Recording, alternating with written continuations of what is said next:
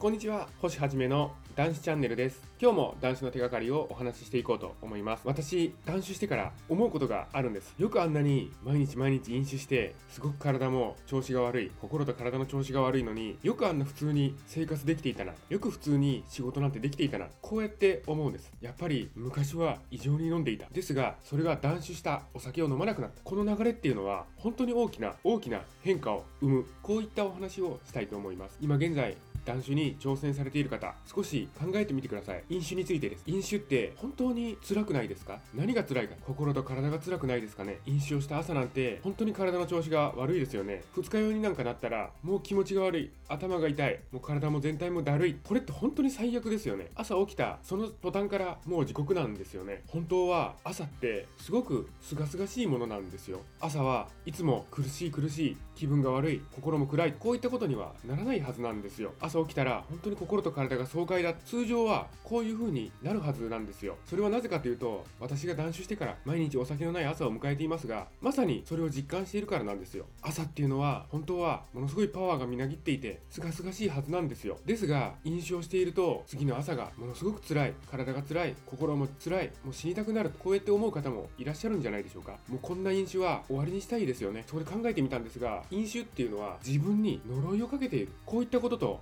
全く同じなんですよね。そしてその呪い強烈な呪いをかけながらも飲酒していた時はそこそこ生活できていましたよね。飲酒の呪いを身にまといながら生活をどういう風に過ごしていらっしゃいましたか？自国の朝を迎えてそれでも仕事に向かっていたんではないですか？飲酒の呪いこういったハンディキャップこれをつけたまま飲酒していない人たちと渡り合っていたんではないですかね？飲酒をしていない仕事の同僚と仲間この人たちと自分は飲酒といった重りをつけたまま渡り合っていたんではないですか？それともしっかり仕事をしていたんではないですか？考えてみてください。これってものすごく素晴らしいいやものすごいことなんですよ。こういう風に考えてみてください。相手は何も重りをつけていなくて 100m 走を走っているですがそれとほぼ同じぐらいのスピードで 100kg の重りをつけたまま自分も走っているんですよ。ものすごい強者ですよね。そういう状態で日々過ごしているということなんですよ。じゃあその飲酒の呪いを解いたら皆さんはどんな人物になるんでしょうかね。う計り知れないですよ。じゃあもう思い切って飲酒の呪いっていうのを外してみましょうよ。断酒をして外してみましょう。そうしたらあなたの伸びしろっていうのはもう無限大に広がっててるんですよね。もちろん私も含めてですけども成長する伸びしろはもう無限大なんです。ひょっとしたらとんでもない人物になってしまうかもしれませんよ。少なくとも飲酒していた時のこなしていた仕事生活っていうのはもう格段に向上していくでしょということはですね本当のあなたっていうのはそんなところで停滞している人間ではなかったんですよ。飲酒をして自らに呪いをかけて自らにハンディキャップをかけて生活していくのって辛いですよね。その不必要な制約重りこれをもう外していきましょう。それには断酒しかないんですね。断酒したら本当に希望なんです。ですよね。人生も好転していく。仕事も楽になっていく。いいことしか